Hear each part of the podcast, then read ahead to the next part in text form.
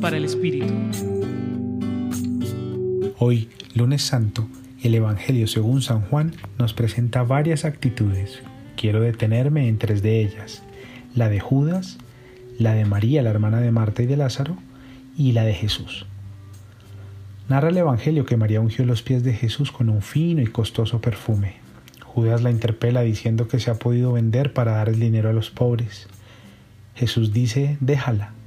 Lo tenía guardado para el día de mi sepultura, porque a los pobres los tenéis siempre con vosotros, pero a mí no siempre me tenéis. María ha mostrado un gran gesto con Jesús limpiándole los pies con este fino perfume y su cabello. Este es un gesto generoso, amoroso en un momento crucial, sin medida, sin escatimar.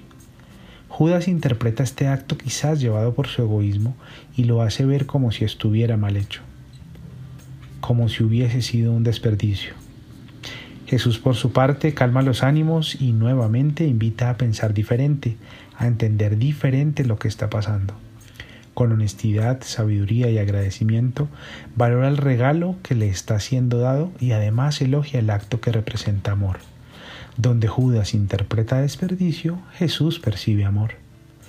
Seguramente sin darnos cuenta nos adelantamos a criticar o a hacer juicio de los demás por sus acciones, en lugar de salvar su proposición, su manera de pensar o de actuar.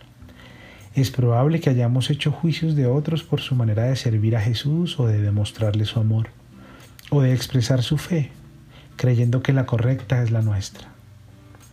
Pregúntate, ¿qué necesitas hoy para que tu manera de ver a los demás esté alineada con la de Jesús? Compartió contigo Gustavo Adolfo Espinel Barreto desde el Centro Pastoral San Francisco Javier de la Pontificia Universidad Javeriana.